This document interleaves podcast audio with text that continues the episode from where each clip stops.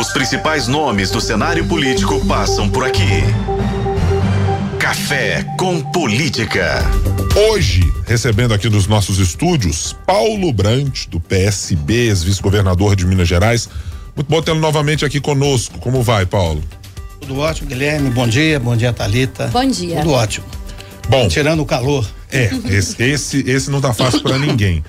Vamos começar a nossa conversa primeiro com a sua. Queria a sua impressão e a sua avaliação do partido. Conversávamos aqui um pouquinho antes sobre isso, a respeito do nosso levantamento data tempo. É, das menções que foram feitas e que percepção o senhor tem a partir do levantamento, até da distância para a eleição, mas do retrato que ele é capaz de fornecer para os nomes eh, e até para a organização partidária que está colocada por ali. Eu acho que a pesquisa, isso, isso, isso, que você falou é correto, quer dizer, nós estamos muito longe da eleição, né? E, e o problema da eleição ainda não é um problema que está no radar das pessoas, mas ela tem o seu, a sua utilidade. Ela é uma, uma pesquisa séria feita pela UFMG e ela mostra, na verdade, um quadro ainda muito impreciso, né? Mas ela tem bons indicadores. Ela, ela ressalta mais uma vez o fato de que a, a eleição municipal tende a ser menos ideológica, as pessoas têm mais preocupação com a, com a gestão, com a condução da cidade. Reflete, obviamente, o conhecimento maior ou menor dos pré-candidatos. Uma pesquisa interessante, séria, né? E que tem algumas informações, mas ainda é muito, muito, muito cedo, né? Muito prematuro. Ela não configura, na verdade, o quadro daqui a mais de um ano, que é o período que nos separa da eleição. Agora, Paulo, uh, o senhor cita aí uh, a questão da, da ideologia, né? A Data Tempo revela que o perfil do Belo Horizontino hoje é um perfil mais à direita. É, traz essa, esse olhar mais conservador que já tem o Belo Horizontino com o histórico das últimas eleições, senhor acredita numa mudança uh, daqui para frente? É, como o senhor disse, estamos ainda distantes desse pleito de 2024? Esse conceito de direita e esquerda ele é muito impreciso hoje, né? Quer dizer, se você perguntar para 10 pessoas na rua o que, que é ser de direita, o que, que é ser de esquerda, a gente vai ter provavelmente 10 respostas diferentes. Agora, que o, que o, que o eleitor, que a sociedade belo-horizontina é, tem uma, um viés mais conservador, isso é fato, né? Isso é fato, quer dizer, o, o, o eleitor ele tem isso faz parte até da própria da própria característica do, do mineiro, né? E na eleição municipal esses porque o, o, o que que acontece hoje, né? A, a, a, a polarização política no Brasil levou uma radicalização desses conceitos de esquerda e direita como se houvesse uma, uma incompatibilidade total. Então, por exemplo, eu sempre digo o seguinte: se pregar a justiça social, o, o, a importância do Estado na promoção da justiça, na, na, na transformação social. Se isso é ser de esquerda, eu me considero uma pessoa de esquerda. Eu sou absolutamente contrário às teses né, minimalistas que acham que o, o, o, a economia de mercado resolve tudo. Não resolve. Não resolve. Se você defender digamos assim, a melhoria do ambiente de negócios, do, do o, o, apoio ao empreendedor, se isso é ser de direita, eu sou de direita, quer dizer, a, a, as teses se misturam, né? E é, não há essa pureza. Isso é direita, isso é esquerda, isso é direita, isso é esquerda. No Brasil a gente usa muito a expressão é, um ou outro, né? Precisamos de usar mais o e, e, né? Então tem é, essa essa classe, essa conceituação, né, de ser direita ou esquerda é um pouco imprecisa, né? Agora, que uma parte grande da sociedade brasileira tem um viés mais conservador, isso é fato. Há uma parcela muito significativa, muito significativa, que é mais conservadora, sim. Isso não está nem certo nem errado, isso é uma característica da nossa população. O senhor pensa que, de alguma maneira, é, dado essa avaliação que se tem e essa nuance pouco fluida entre direita e esquerda, na hora de se formular políticas públicas para calibrar o que é direita, o que é esquerda, o que é centro, na composição de governo precisa ter gente de todos os escopos. E aí eu pergunto: o PSB é um partido disposto a negociar com a direita, com a esquerda, com a centro-direita, com a centro-esquerda em âmbito municipal? Eu acho que sim, com certeza. Porque, veja bem, a, a, numa sociedade democrática, numa sociedade democrática, nós temos que fazer com que a gente identifique é, pautas comuns, né? A gente tem que enfatizar muito que a, para além das nossas diferenças de interesses e de ideias que são legítimas, são legítimas, nós temos um destino comum a ser compartilhado. Então, o, o, o, o grande desafio da política é, é, desenhar esse espaço de convivência e de convergência. Nós temos pautas comuns. Nós temos pautas que dividem e pautas que agregam. E o grande problema do Brasil hoje, e em Belo Horizonte também, é a incapacidade da política de fazer com que essas pautas comuns surjam e sejam viabilizadas. É, e para fazer isso, você tem que ter boas propostas e tem que ter capacidade de diálogo. Diálogo, né? O fato da pessoa ter uma ideia diferente da minha, né? Se ela defende legitimamente o seu interesse, a sua ideia, por que não dialogar e buscar espaço de, de convergência? A política é a arte do encontro e não dessa dessa dessa dessa polarização onde as pessoas ficam eh, se insultando e ficam criando esse espaço onde a, a, a esse essa essa capacidade de agregar, de compartilhar, de criar convergência, ela suma. Por isso é que a gente está nessa estagnação. Quer dizer, a nossa sociedade, ela está sendo incapaz, todos nós, de criar um espaço, né? Onde, onde as, a, a, as, a, as pautas comuns surjam.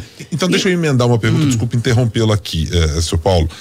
Então, deixa eu fazer um exercício aqui com o senhor. O senhor teve, ao, durante quase quatro anos, sentado na cadeira de vice-governador, numa perspectiva do Partido Novo. O Paulo Brant, uma vez prefeito de Belo Horizonte, hoje num partido completamente diferente, o que teria de Partido Novo, o que teria de modelo de governo Romeu Zema, na sua síntese, dentro de uma hipotética prefeitura de Belo Horizonte? Eu acho que, por exemplo, uma pauta que muita gente acha que é da direita, mas não é pauta de direita, é que é, tem a ver com um dos problemas graves de Belo Horizonte. Belo Horizonte não está conseguindo gerar oportunidades de trabalho, não só para pessoas muito qualificadas. BH hoje é a cidade que mais exporta talentos para o Rio de Janeiro, para Curitiba, para Florianópolis. Então, e mesmo para o cidadão de, de baixa qualificação. Então, esse é um problema grave de Belo Horizonte. Nós não conseguimos gerar postos de trabalho. Ou seja, como resolver isso? Não vai ser o governo a prefeitura não tem condição de, de, de contratar mais 30 mil, 40 mil, 50 mil pessoas. Não é esse o papel da prefeitura. Mas ela pode sim criar, melhorar radicalmente o ambiente de negócios para fazer com que, principalmente o pequeno empreendedor, o microempreendedor, encontre um ambiente mais arejado. Eu sei, eu, eu, eu vivi com o meu filho, que foi um pequeno empreendedor, e via a dificuldade que é o pequeno empreendedor, aquele empreendedor que não tem capital praticamente. É ele, mais a família dele, a esposa, os filhos, e ele tem uma dificuldade enorme de gerar emprego.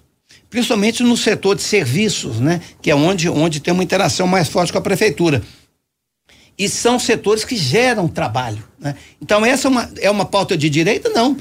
Quando a gente fala em criar espaço é, para inovação, para o empreendedorismo, isso é vital para a sociedade. Isso é uma pauta que o Partido Novo defende e que eu acho que é uma pauta absolutamente compatível com uma visão de justiça social. Seria desburocratizar na fala do governador Romeu Zema, ele gosta tanto de falar isso, né, que o governo precisa desburocratizar, facilitar para o empreendedor, uh, facilitar com que as empresas conquistem uh, mão de obra de qualificação, mas que forneçam também oportunidades para essa mão de obra. É, mas é mais do que de, desburocratizar, significa um pouco simplificar os processos, as rotinas, é mais do que isso, né? Eu acho que isso, no fundo, é você confiar. Eu acho que no Brasil nós temos, uh, nós temos um déficit grande uh, de confiança. Quando você não confia, a relação fica ruim. Quando eu não confio, né, na minha esposa, no meu filho, no meu amigo, as relações ficam contaminadas há um pressuposto né, é, cultural de que um empreendedor de que o empreendedor, ele, se eu não controlar e não fiscalizar, ele vai ele vai descumprir a lei, a lei ambiental, a lei trabalhista. E essa relação de desconfiança, ela cria controles inúteis. Então eu acho que nós temos que criar uma relação inversa. Confiar, confiar nas pessoas. E se as pessoas não forem, não se comportarem à altura da confiança, aí sim punir de acordo com a lei, né? Então é criar um ambiente, é um contexto, não é uma coisa muito formal de burocracia, de mexer na lei. Isso também, isso é um detalhe. Isso é um detalhe importante, mas é um detalhe. A, a, eu acho que a grande transformação é criar um ambiente de o, o empreendedor sentir que ele é bem-vindo. Né? Um empreendedor que está lá com o dinheirinho que ele tem do fundo de garantia, abre uma lojinha, abre um bar, abre um restaurante. Esse camarada tem que ser é, é, aplaudido, apoiado, porque ele está gerando emprego, ele está. E, e, cada vez mais nós temos o seguinte: o emprego tradicional, o emprego formal, onde, onde as pessoas entram numa empresa e ficam 10, 15 dias, esse emprego está acabando. Está acabando por conta das novas tecnologias. Então nós temos que conviver com essa, esse novo mundo, onde as pessoas vão buscar trabalho, de certa forma, empreendendo por conta própria seja como um microempreendedor individual, uma pequena empresa, uma, uma média empresa. Então o Estado tem que dar a mão para o empreendedor. Dar a mão para o empreendedor e dizer o seguinte: você é super bem-vindo. Belo Horizonte te acolhe, né? Venham para cá, empreendam, inovem, gerem emprego. Isso é fundamental. É uma é a pauta de direita? Não, tem nada de direita nisso. Uma pauta de justiça social, né? Justiça social. Paulo, deixa eu lhe perguntar agora sobre questões partidárias. O PT de Belo Horizonte já se apresentou há algum tempo com uma candidatura do deputado federal Rogério Correia, uh, colocada como para decidir lá na frente se de fato as condições políticas e de alianças vão poder levar o partido a ter essa candidatura. Também se fala sobre a possibilidade de que acordos nacionais entre PT e PSD, do prefeito Gilberto Kassab e do prefeito de Belo Horizonte, Fuad Noman, também possam levar a uma decisão de um apoio eventual à candidatura de Fuad aqui na capital. O Paulo Brandt, que apoiou e que disse declarar o seu voto ao presidente Lula nas últimas eleições no ano passado, gostaria de ter o PSB também neste mesmo campo para dizer: posso ser o candidato de Lula em Belo Horizonte? Isso é, é muito é muito difícil dizer, né? quer dizer, a, a, depende depende dessa, dessas alianças nacionais, né?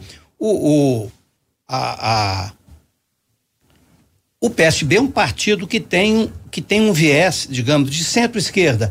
O PSB sempre teve muito, muito, muito forte na sua, na sua, nos seus programas, na sua atitude, o quê? Uma, uma, uma, uma defesa intransigente da democracia. PSB surgiu lá na década de 40 como uma, um partido de um movimento a favor da democracia, como um valor absoluto e um partido que se colocou nesse espaço aí. É difícil, centro-esquerda, social-democrata, sempre mantendo uma certa, uma certa identidade própria em relação ao PT. Né? Tem afinidades, mas tem divergências. É, então eu não sei qual vai ser o movimento, que essa, essas coisas estão muito precoces ainda, né? É claro que esse conjunto nacional influencia aqui, mas a, a, a, lógica da política local tem o seu peso também. Mas depende é muito da evolução, né, da, da dos movimentos, das, das pré-campanhas. É, é, muito, muito precoce que, querer antecipar isso, né? O, o, o, eu, eu apoiei na época a eleição do Lula porque achava que era, a, naquele momento havia, e, e não me arrependo, uma ameaça à democracia brasileira.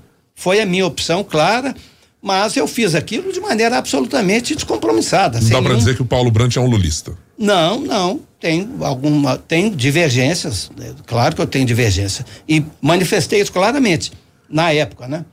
Não me arrependo do meu voto, acho que fiz a decisão correta, tomei a decisão correta. Agora, é, é, fiz isso de maneira sem nenhum, nenhuma intenção posterior. O pessoal fala, ah, você está fazendo isso porque vai, vai participar do governo? Eu não tenho a menor intenção de participar do governo.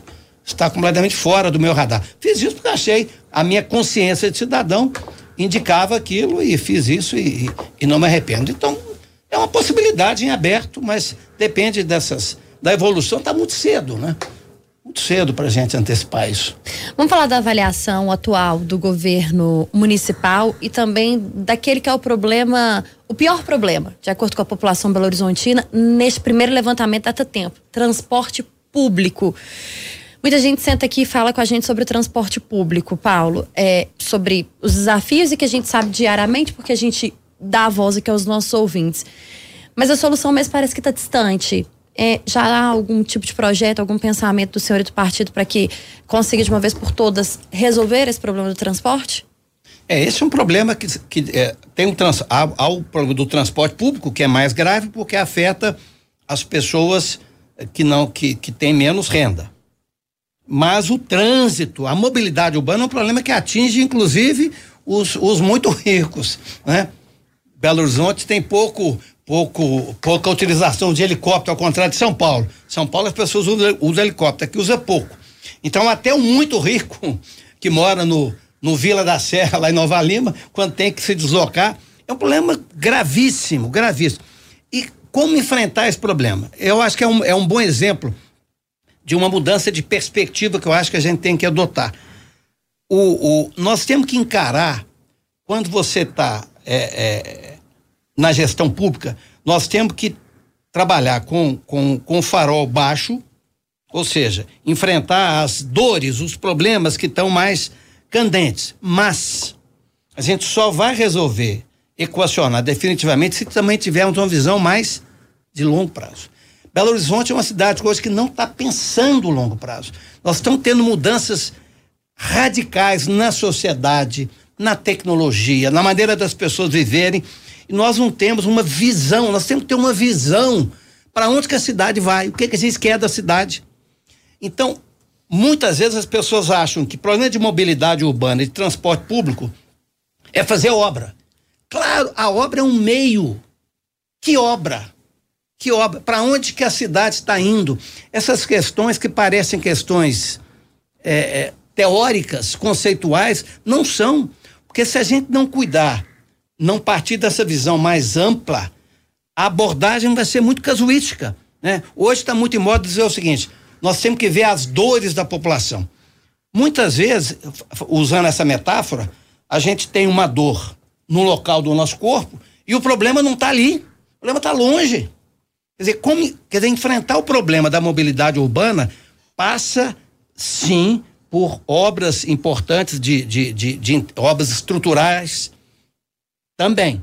Mas isso é pouco. Nós temos que ter uma visão mais global de para onde que a cidade está indo, quais são os fluxos da cidade, para onde que a economia urbana está indo, o que que a gente quer da cidade. Porque esse conflito, né? Esse conflito entre o automóvel, o transporte público, e, e, e, as pessoas, é um conflito, é uma tensão é legítima, latente, e as pessoas estão querendo mudar isso. Quer dizer, você não é de um dia para o outro que você vai abandonar o carro. Não, claro que não. Mas você tem que ter uma, uma trajetória de transformação da cidade a partir de uma, de uma abordagem de mais longo prazo. A gente está muito imediatista, né? A política está muito míope. Nós só enxergamos a dor imediata tem um problema ali, faz um viaduto. Isso ajuda? Claro que ajuda, mas não resolve.